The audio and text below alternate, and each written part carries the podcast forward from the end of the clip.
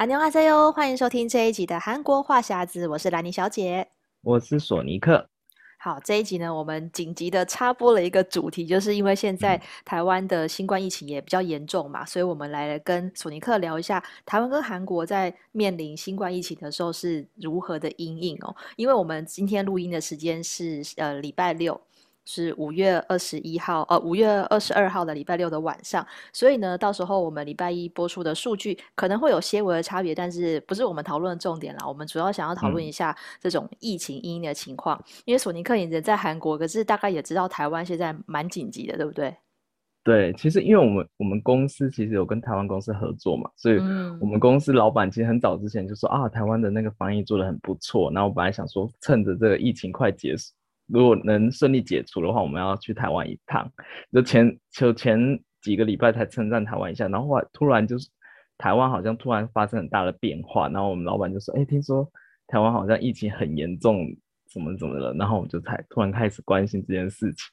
然后我就问台湾的朋友，好像台湾现在好像就是很紧张的状况，对不对？因为就是过去一个礼拜，尤其是从呃五月十五号那一天开始宣布了台湾要就是领突然要升成三级的警戒的时候，就是好像是台湾史上第一次要面对这个疫情如此严重的情况，所以大家就开始有一点恐慌啦。然后在过去的一个礼拜，已经很多的，包括说很多公司改成在家上班嘛，然后台北市是全面的停课，所以一切就仿佛是在在重演。其他各国在去年面临的情况，那台湾人其实老实说，我们的民族性是比较怕死啦，所以其实大家都还 蛮遵守台湾政府的。我觉得这一点跟韩国差有有有一段差距。对，其实我觉得，欸、我觉得台湾人真的很乖耶，就是政府叫你说乖乖待在家，尽、嗯、量不要，就是不要出门，不要有不必要的社交，不要移动。所以其实你可以看到很多人就分享一些图，就是什么一零一啊，然后西门町新义区、嗯、到处都是空的。真的就是没有人，就是瞬间大家觉得说哇，好自动自发，好自律哦。所以大家真的是现在有一个名词叫同岛一命嘛，就是大家就是要、嗯、要很很要要团结为台湾防疫这样子。可是其实反观韩国，在去年疫情，嗯、其实韩国也算是去年爆发的比较晚的国家之一。但是那时候韩国的态度是怎么样呢？就是就是。大家可能比较熟悉的就是那些去教会的，就是坚持要做礼拜，对，坚持要做礼拜。然后，然后有一些就是场所所，大家还是会去玩，你知道吗？嗯、然后就变成我觉得会比较松散一点。然后，我觉得其实韩国的防疫很，其实应该严格说起来就是漏洞百出。我个人这么觉得。怎么说呢？韩国防疫其实有点松，就是很多漏洞。然后我我刚才在跟。跟兰陵聊天，我才才突然想到，哎，韩国的那个大众交通是完全没有做实名制的这的这个这个动作，从一开始到现在。对啊，我这次我觉得台湾政府还应应的蛮快，就是我们很快就有实行就十连制的这个制度，你到哪里都要扫 QR code 才可以，比如进去 Seven 啊，进去卖场都要扫，然后像搭公车的话，也是你一上公车就要先扫码来来记录这样子，嗯、我就觉得哎。诶其实我们这个阴影的动作其实是还蛮快的，因为老实说，我们之前从来没有想过会到这一天，所以其实政府也是很快的做出这个阴影，只是有点像是、嗯、呃，因为我们现在有点感觉像是我们已经超前别人一年，我们都一直说超前部署嘛，所以我们去年挡下了很多就是从大陆来的病毒或是怎么样，大家都觉得很我们是防疫模范生，但没想到就是一气之间有一种就是一气破功的感觉，那现在就是在。嗯等于说在补破网啦，因为你现在已经没有，你现在已经没有没有，就是哪一天是没有确诊案例，是每天是今天一百，明天两百，后天三百。那面对这样的情况，其实人民是，我觉得大家心里难免是会有恐慌啦。可是我觉得台湾人还是有有有感觉到这个病毒是危险的，比较不会觉得说这只是什么流感。那不知道韩国人对于这个新冠肺炎，他会不会觉得说他也只是一个小感冒这种感觉？其实，在刚开始初期的时候，就我就觉得我们韩国同事很荒谬，因为我那时候 那时候我还在前公司，我前公司是做这个观光旅宿业的嘛，嗯，然后有些韩国韩国的同事对于这疫情，他们一开始的想最一开始的想法是觉得说这东西比较不常会发生在韩国人身上，就比较不会传染给韩国人。哈，病毒还有挑国籍吗？对，然后我心里想，怎么会有这种想法？然后我以为只有那个韩国人是这样，就后来发现我们整公司的韩国人大部分都是那样，而且还不是那种老人哦，是那种可能三十岁也这样觉得，对，三十岁，对，他们会这样觉得。然后我因为我一开始因为我是台湾比较怕死的个个性，我只要一 看到是哦从中国来的或者从比较重灾区来的，我口罩都是戴紧紧的，你知道吗？嗯、然后我们那些韩国韩国的那些职员，他们竟然不怕。他就是觉得，还甚至还觉得说啊，你就你你怎么那么怕死这样子？然后一直到后面，就是开始韩国人也开始就是大爆发的时候，他们才觉得哦，我应该要戴上口罩，然后然后就是我应该时时注意，就是小心这样子。然后我就觉得，就是韩国人的他们的想法就很很奇怪。然后就一直到前前一阵子，就是我觉得韩国人有一个根深蒂固的观念，他们觉得他们韩国人比较韩国人比较敢。干净，或者他们比较抵抗力比较强，因为他们吃泡菜可以防御。对，我觉得，我觉得这 这感觉好像不是那种乱讲，因为我们之前还有个事情，就是我们上个月吧，嗯，他就是有外国人，就是在就在韩国工作的外国人，就在宿舍里集体感染，然后、啊、对，然后所以韩国人下令是所有外国人都要去做快筛，就是经济道。哦，oh, 就是你如果不去做快筛的话，你要被罚钱。那真的有点歧视哎、欸。对，我第一项我就觉得好莫名其妙，就是只有外国人会传染吗？然后韩国人都不用做做那个做筛检，然后就是假如说你这办公这公司里有一个外国人的话，那那那个外国人一定要去做检测，但是其他韩国人不会强制性做检测。哦，oh, 就是。哦，oh, 我就觉得这个这个逻辑很怪。我之前只有听到后半段，就是说只要外国人去检测，韩国人不用觉得莫名其妙。可是你刚才再加上解释说，你的韩国朋友觉得这个病毒不会传染给韩国人，我就理解了。真的初期的时候是这样，就是我就觉得韩国人的那个防观人很奇怪。就我常常跟在在韩国生活的台湾人。聊天的时候，我就觉得说韩国人这理论是不是怪怪？就感觉好像 就一方面，其实就感觉好像有点歧视外国语外国人这样子，然后就叫你必须要去检测，但是韩国人自己就不用。我就说，那假如说我他一个有风险，那其他韩一起在同办公室，不是也算高危险区吗？这样子。对啊，而且这个是是蛮奇怪，因为后来其实老实说，韩国一开始的病例大爆发那个时候，就很快就是说都是本土感染。还不是境外移入哦，是是本土已经社区爆发了。然后你如果是都是本地的话，你应该就要有警觉性说，说啊，就是同样都是韩国人传给韩国人，那怎么还会有人觉得说病毒不会传给韩国人呢？对啊，然后所以所以已已经这样子，然后一年以后就上个月还还有还这样子就差别对待，区分你是韩国人要不用检测，外国人要强制检测，我就觉得很妙。这真的太扯了，嗯，好在韩国的就是快筛的机制比较全，所以它就是检验也比较快，嗯、然后就比较还还比较 OK 一点。然后对啊，嗯，所以我们其实看到韩国人就是一开从一开始这种比较不相信，到后来也愿意去买口罩、戴口罩这样子。但是其实老实说，一开始韩国的口罩是大缺货，对不对？对，其实韩国口罩也是一个非常奇迹的。一件事情，因为一开始韩国的口罩也没有那么多，他们是仰赖进口的，嗯、所以一开始口罩原本一片是大概一千韩币，然后大概三十块台币。对，然后最缺的那个时候被炒到差不多两千韩币，然后到就中、哦、中间有一阵子以后，韩国也是开始就是变成就是公家有可以可以就。你可以在那个国家队这样子的，对对对对对，你可以在药局里面买口罩，一就你的看你的那个登录证是几号，然后你就可以去那边买，你一定买得到。然后他也做一个，你你可以在那个 Naver 地图上面查出来，哎，这个药局还有没有货？嗯嗯。然后我自己去买的时候，就它一片就公价就定价是一一千五百韩币，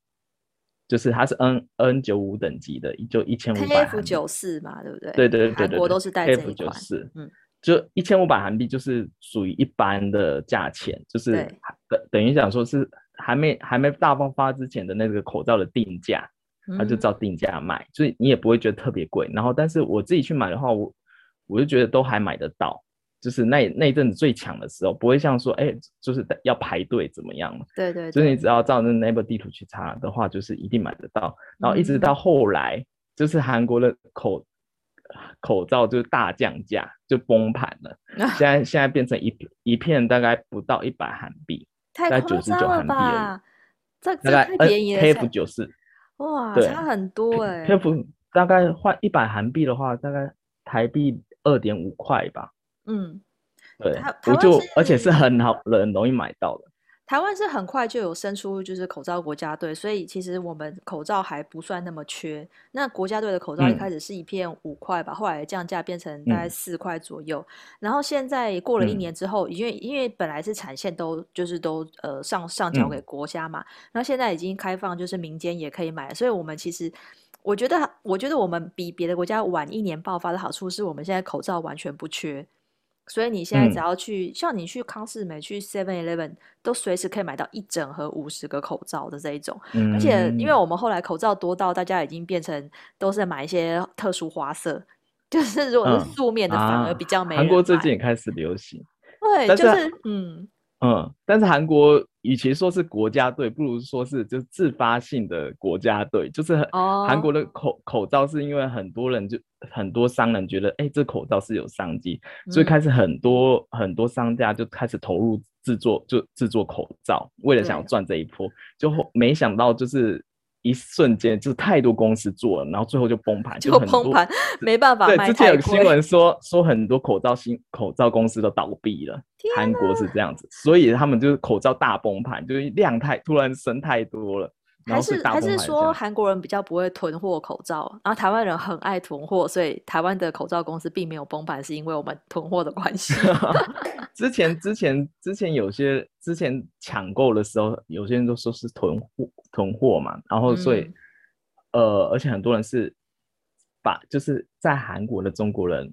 会把口罩寄往中国啊，对，所以那一阵子造成造成大缺货，然后后来韩国才开始实施，就是就是你禁止就是寄寄口罩了以后，嗯、就是才开始慢慢稳定价格，然后现在是其实已经不管制了，就因为很多刚才讲的就是现在口罩量非常多了，所以所以就无所谓，而且到处都买得到，很便宜。嗯，那其实韩国现在对虽然说疫情可能还是现在也是每天都几百例，但是韩国政府蛮奇怪，它其实好像从来也没有封城，真的完全完全就是禁止的这种情况，他、嗯、最多就是升，最多是升到二点五级吗？就是他他的那个实施最最高，目前好像还没有到封城的地步。就有一阵子是禁止用餐，就是咖啡厅、嗯、咖啡厅都是完全不能内用。对，有一阵子，对你只能外带，然后，然后餐厅就很多营业时间也只只有到九点，晚上九点。对，我就想说，其实这个对韩国人的生活是影响比较大，嗯、因为韩国这么多的二十四小时营业的餐厅、跟酒吧、跟那个咖啡厅，那现在要后来把它全部管到直到九点，那韩国人是不是就觉得啊，好无聊，我没有地方去？所以那。所以那个那个状态很快就解除了，大概两个礼拜，就即使它有回温，但是我看还是解除。我那时候心里想说，韩国可能没有咖啡厅是不行的这样子，因为我那时候去看好多都是这样。而且我还看你就是开发了很多，就是你家附近新的咖啡厅，网美咖啡厅。我想说，哎，韩国现在已经都又开放了吗？啊、完全对，韩国现在都开放了，但是内用都可以，内用都可以，但是它会限制是你不能超过四个人。哦，还是有，就是室内的群聚不能超过的人数这样子。对，就是你上限就十个人，就但是我听说很多人就是我今天多一点，我就坐隔壁桌就好了，反正我就 分开坐就好了。嗯、那那韩国的咖啡厅跟餐厅有没有加装透明隔板嘞？因为台湾的是都有，都就是如果你内用要加装隔板，而且还要就是扣间隔座位，不可以坐在一起。啊，真的吗？对啊，是台湾是算强制的吗？还是店家主动配？我觉得呃，半强制，但是也有主动吧。哦、就是你看到像现在百货的美食街，然后还有一些餐厅，它原本它原本没有的，现在也都也都加装。它为了要继续内用营业，它就只好要加装那个隔板。但是韩国好像没有装隔板这件事情。韩、啊、韩国其实都是看店家，但是很多店家是采取的那种就是。它原本是连在一起的座位，但中间就给你放个牌子，所以为了要保持那个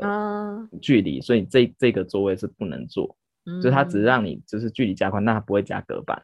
很多店都是不加隔板的。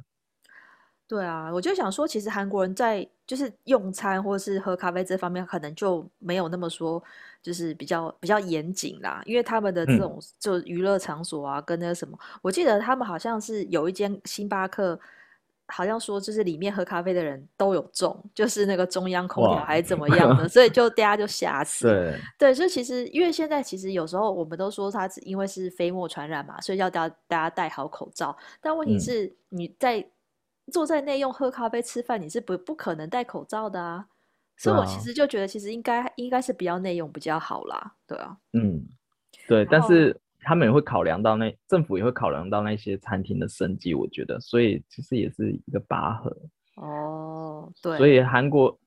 韩国其实有一阵子就是禁止餐厅餐厅用餐或者咖啡厅用餐的时候，感觉到他们政府好像有，就是他们也是有会有抗议之类的，然后。嗯所以，所以他们很快就解除，我猜可能是这样。对啊，然后像到后来到从去年到今年最大的变化就是多了疫苗这件事情嘛。那韩国是比台湾先一步有是就接有接种疫苗，然后现在也接种的速度算是蛮快的。对，现在现在接种第一季的人数累计人数已经到三百多万了。嗯，然后韩国总人口数大概五千两五千两百多万，五千两百多万，所以大概有。接种率到达七趴左右。嗯，对，像我家附近的医院，他们也有架一个棚子，是给只只打是打疫疫苗的，然后就网上预约。嗯。现在是大概轮到就是老年人跟小孩可以去打疫苗。嗯，然后现如果是一般正常的韩国人跟外国人的话，大概要等到十月。哇。前前面叫外国人赶快去快筛，然后要接种疫苗的时候就排在这么后面，啊、真的很差别待遇哎。对，但比较好一点是他们打疫苗都是不收钱的，外国人也是不会的，都免费这样。哦，真的那很好哎。对，而且韩国有个、嗯、现在有个政策是，你如果是在韩国接种完两剂疫苗的话，你之后出国，即使跟就是确诊者接触或怎么样，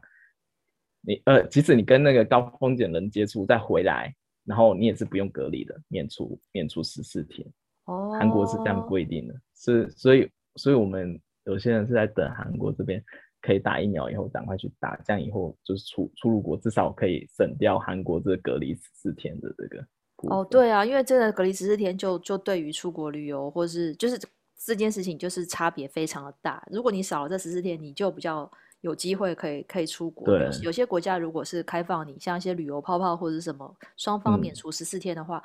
就可以挽救旅游这方面的经济啦。而且听说就是韩国它你们其实不只有一种疫苗，你们有四种可以可以打，但是不能选，是不是？对，韩国现在有有四种疫苗，第一种是德国药厂的那个 BioNTech，嗯，然后第二个是莫德纳，然后第三个是 AZ 疫苗，然后再是 Johnson & Johnson，嗯。对，大概是四种，但是比较特别的是，因为我看很多新闻说，很多人是混打，第一季打 A G，然后第二季打莫德纳之类，或这个我觉得太奇妙了，就是不同药厂竟然可以混打，怎么回事？对，然后我心想说，可以这样吗？但是韩国很多是这么做的，然后但是韩国很多也是有不良反应，我记得不良反应有好像有两万多人。对，其实大概两万多。因为台湾现在是只有 A Z 疫苗嘛，那 A Z 之前因为在英国、嗯、在欧洲，其实有一度怀疑说它有那个血栓的疑虑，所以有些国家它现在是禁止打 A Z，就停打了、啊，就是有一点风险、嗯。但是有时候很难讲啊，因为打疫苗多少会有一些人体不良反应，那就不确定说是这个人本身的身体就不好呢，嗯、还是说他对于这个他有过敏呢？其实我们现在因为还在初期的阶段。样本数不够多，所以比较难去确认。可是可能很多人就会因为担心，你就看到这个新闻就怕了嘛，就不敢去打。所以台湾现在接种率还蛮低的，现在就是差不多在在一趴左右，或者是低于一趴。所以现在有点被国际媒体在在在质疑这件事情，就说啊，台湾去年防疫很成功，但现在却是接种疫苗的后段班，就会变成说我们、嗯、我们的防疫。成功是成功，可是因为现在接种率低的关系，导致我们现在破功，然后有有就是变成说，好像我们这这方面就会比较，就变成是大家会去质疑的点啦，但是也有有一点现实的状况。但是我觉得应该是疫苗不够。对对，现在是因为是这个窘境。那因为美国政府宣布要送给其他国家疫苗嘛，嗯、那现在我们台湾就要去争取。嗯、那据说就是五月就会有莫德，五月底或六月就会有莫德纳的疫苗进来，所以我们现在当然是希望说。嗯接种疫苗是一个对抗病毒的一个方法，嗯、就是它至少让你有多多一个保护力嘛。因为据说是你打第一剂就有八成六的这个免保护力了，嗯、所以对于一些、嗯、至少可以避免一些重症，比如说老人，因为蛮多老人其实就是一得病蛮难救的，是因为就是老老年人本来身体就状况比较差嘛，所以就是避免这个风险，嗯、所以才会让医护人员跟老年人可以先打。嗯，对吧？那现在就是其他国家现在陆续解封，像欧洲跟美国陆续解封，就是因为他们同时打疫苗。美国甚至就是纽约说，你如果打了疫苗，你出门可以不用戴口罩哦。哦，对。诶，可是台湾的话有没有规定说，有没有一个时程表出来，就是一般的人可以大概哪个时候去打？现在还不确定呢，因为疫苗的数量目前就是还是没有到这么多。但是我们现在也没有政策，就是鼓励大家去打啦。嗯、因为像美国就会有什么，你去打疫苗就可以免费搭地铁一个月，啊、或者是 说送你一张乐透彩券，就是鼓以这样的方式去鼓励大家接种。因为如果说大家对疫苗有疑虑的人，可能就说那我先不要打好了。可是他又希望你可以让经济复苏，就希望大家赶快去打。所以这个事情有点像是要同时进行啦，就是。因为台湾毕竟是才刚开始变严重嘛，所以我们还没走到其他国家的这一步。嗯、但是现在就是变成说，我们现在的问题是，第一个是疫苗短缺，然后第二个是我们的快筛的这个量能还没有那么快。那像韩国那时候就很快就有筛一些快筛站啊，有那种电话亭号得来速，我觉得这个就是值得台湾学习的。对，而且他们还推就是匿名筛检。就是如果你怕你会，就是有些韩国其实有很多那种，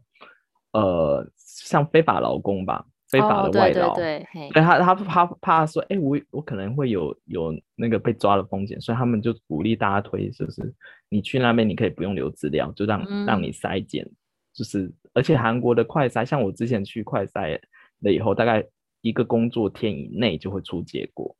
哦，他就跟你，你是用哪一种的快筛？你是去医院吗？不是他，他有另外设那个临时快站筛站。嗯，不是在医院附近的，不是在我们在地铁站旁边。哦，对，他在地铁站旁边旁。然后我那时候去的时候，因为我就是那种，我是刚好那一次说外国劳工就一定要检的时候才去。对对，然后我本来以为会会很多人，因为前他刚宣布这政策的时候，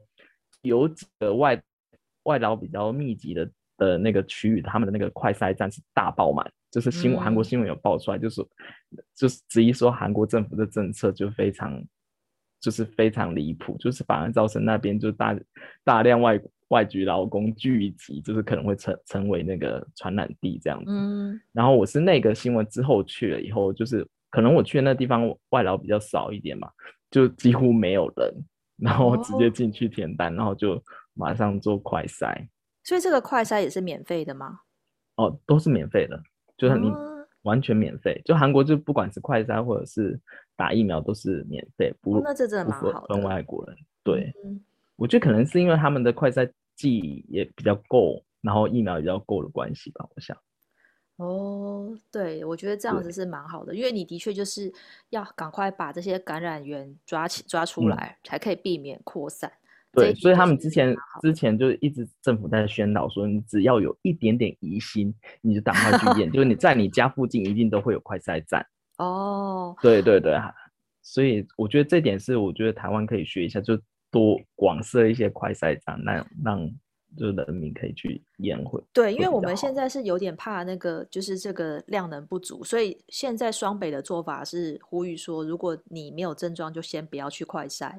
你有症状再去，啊嗯、因为他也避免说你占掉一些医疗资源，那反而是重症的人用不到或者什么。嗯、我觉得真的是现在人手不足的关系，所以他是劝你说，你如果没有症状，先不要去。但也很怕，因为有些人是自己很害怕嘛，就跑去快筛，又造成群聚了，嗯、就是变成说 你有病跟没病的人混在一起，啊、那就变成我原本没病的人，因为为了要去快筛，结果被传染，就会变得比较复杂啦。我觉得这也是没办法，所以就跟韩国的态度不一样。哦，嗯，所以台湾的快筛站现在还是都是在医院吗？他们不会有、呃？没有没有，他有设在其他的地方，但是现在在台北市也还没有那么多个，就是在几个比较严重，像万华区就有设嘛，因为万华区的。这个感染数是比较高的，所以那边的是就是架了比较多的快筛站，但现在快筛的的量还没有办法那么多。我觉得这个是因为要、嗯、还是可能他要一步一步去建立吧，因为现在一次太多、嗯、太多事情涌现了，所以现在就是看我们政府会怎么样赶快去应应说啊，现在因为快筛量不够就提升这个部分，那疫苗不够就买疫苗，所以现在要同步进行很多事情，嗯、跟去年其他国家遇到的状况，我觉得有阶段性的不同。嗯，因为像韩国的话，快筛站他们其实有做分流的动作，嗯、像因为每个医院的话是一定都会有那个筛检站嘛，他们会希望说你是有就是有一点病症的时候，你再去医医院，嗯、然后如果你是没病症的话，就去临时，哦，就是临时快在唱、快筛站或者是卫生所那一种，嗯，他是会希望就大家可以分流，就是你就是有点病症的时候，你再去医院的那个筛检站会比较好。所以他们之前有在宣导，嗯嗯，然后其实现在看起来，我觉得经过这一年，我不知道韩国人是不是已经习惯了啦。所以现在看起来，韩国好像蛮回归正常的生活。嗯、但问题是，其实这个疫情已经对全球的人的生活已经有很大的改变。像很多像欧美国家，已经变成有些人是封城之后，已经一整年在家上班，或者是说他的一些上课教远距教学。所以台湾现在正在开始。这样子的变化，那韩国的这个生活的变化大概有哪些呢？其实韩国韩国去年开始也是有很多公司就开始做就在家上班，但是他们有强制性的，嗯、就变成就是公司可以决定要不要让你在家上班。然后我们公司是就是还是要去上班，但是 但是就是你到公司里面，你还是还是要戴口罩，嗯、就是如果你没没有戴口罩的话，也会罚钱之类。然后进入各个各个公众场所，就是你也也一定要戴口罩。然后比较特别的，我就觉得韩国的那个干洗手，干洗手非常多，嗯、就是你走在路上，全部都可以看到干洗手。哦、就是像你租那个脚踏车也有干，那个脚踏车站也一定有干洗手，然后地铁站也都会有干洗手。哦、就是你到哪里，就店家一定都要放干洗手。嗯，所以就是。你不用带那种干洗手液出门，就是随便走都会有。就你自己不用自备，路上也会有这样子。嗯、对对对对对，就让你随时都可以做，就是手部的消毒的动作。嗯嗯。对，然后还有就是出入一定要实名制，然后但是实名制的的方法其实跟台湾有点很大，有点不一样。嗯。它韩国的话是在做成就是你要。就是用 Naver 跟那个卡，或你用 KakaoTalk，还有一个那个 QR code 的认证的那个，会跑跑出来，然后店家会在那个店门口安一个手机，就是一直开手 开开启扫码的状态，就是你要把那个 Q 你手机的那个 QR code 给那个手机扫一下，然后它就会自动登录，就是你就可以才能进场，或者是你就要手写。然后像我我们在荆棘到了很多店家是你要打电话。就是他店家会贴一个电，就是店家会贴一组电话号码，就是那个店家专门的电话号码，你就只要打那个电话，打打通以后，它自动转移，然后就完成登记。嗯，就是你别，就是你不用再去扫 QR 码，就直接打那那个电电话就可以了。那打电话难道不会占线吗？还是它就是一个语音的口通报？它就是一个语音，它就是一个语音，啊、就有点像语音信箱的感觉。然后。嗯我之前去那个出入境管理所，在首尔的，他们也是用那个打电话的方式登记，就是因为我觉得应该可能是他怕很多外国人或者是有一些老年人他不太会用那个 Naver 跟 Kakao 的那个认证，哦啊、嗯，然后他们为了节省时间，怕大家都在那边写，那就干脆设一个电话号码，那电话号码就是那个店家专属的号电话号码，哦、你直接打电话过去，然后就自动登录。哦对。那我很好奇像韩韩国这么多房就金鸡榜然后什么呃挪雷榜这些房他们都现在还是正常营业吗？就是很容易造成造很容易造成群聚的地方。对现现在像挪挪雷榜那些已经恢复正常营业了但之前有之前有一阵子是但他会规定就是十点以前要结结束营业在首尔区是这样。因为那个全部都是密闭空间呢。就是我觉得还蛮危险的。所以我就觉得韩国的防疫就是，我就有点搞不懂，就是他们现在变成一，就是之前是只限制到九点，就是你九点以后要关门，然后现在是二二阶段嘛，二阶段的话就是到十点，嗯，十点要关门，但到底差在哪里啊？我就是我如果假如说我去经济房或者是去去罗雷榜，我十点前走，跟我我十点后走，其实也没。就是确诊者，他还是去去那还不是一样会感染，但是我就觉得，哎、欸，这个还还蛮蛮特别的这样。对啊，所以其实我们比较一下台海目前的这个因应疫情的方法，因为台湾的确是就是去年都。就是跟其他国家是平行时空，我们也是过了一年比较不紧张的生活，然后现在突然要面对，我觉得大家有点难，心态上难转变啦。那像我因为是做国际新闻，嗯，所以我已经看了一一一年多国外的情况，我有我比较有点心理准备，就是我们正在走过其他国家在经历的道路，所以就是希望大家可以借鉴他国的经验，嗯，就是你不用那么的恐慌。可是你现在看到确诊数字上升是必然的，因为现在就是正在筛检嘛，所以我觉得大家。大家还是要小心防疫，就是你也不要呃，就是变成那个破口，就是大家还是不要因为今天数字多或少，就是就是松懈或是怎么样的。但是还是老话一句啦，就是大家还是就是保持健康的心态去面对这个病毒。但我觉得可能以后会变成要跟这个病毒共处。不是说要战胜病毒，嗯，或是我们在我们的确是在一个备战的状态，但是呢，你不要想说你要战胜病毒，而是跟病毒共存。那有疫苗就去打，那或是说你就在家防疫，或是出门戴口罩、勤洗手。我觉得这个应该是不变的道理啦，就是只能做好这件事情。嗯，对，我也觉得应该要赶快去打疫苗。我感觉韩国现在已经就是开始就是归。就是变成正常的生活的感觉，就是慢慢步入正常。而且现在之前韩国还开放很多国家是可以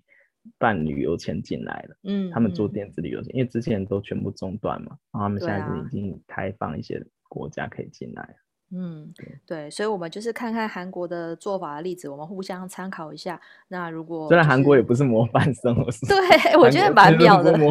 其实韩国不是对韩国其实不是模范生，但他有些做法，就像我说的嘛，快筛站，我觉得这一点非常不错。然后疫苗大家赶快去打，就是我觉得这个，因为每个国家做法真的是不一样，但是我们就是参考好的部分，然后我们尽量就是好的部分，对对，不要尽尽尽量。台湾的事情解决了，我觉得这还是重点。对啊，他也不是一无是处，韩、嗯、国也不是一无是处，还是有几点可以就是学习。因为毕竟大家都是亚洲，我觉得思考会比较接近啦。那现在在，因为反而现在是欧美开放变成亚洲严重，因为像是新加坡跟越南也同也同时变严重了，就是这个风水轮流转、嗯，一开始严重的地方现在解封。然后一开始不严重的地方，现在开始变严重，嗯，所以我觉得大家还是要小心谨慎了。我们距离可以自由的出国旅游，好像还要蛮长的时间。就是我们每次都说啊，好想去韩国，然后啊，糟糕，现在又不行了。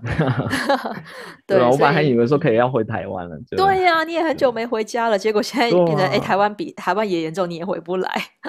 对啊，哎，真可惜。对，希望大家在家的时间就多多听，支持我们的韩国话匣子 Podcast，那也可以呃回去听之前的一些集数。那如果关注我们的消息的话，还是可以关注我的粉砖 Hello Lenny 兰妮小姐，还有索尼克的玩转韩国，都还是会带给大家一些新的韩国的资讯。那我们下次再见喽，拜拜。嗯，拜拜。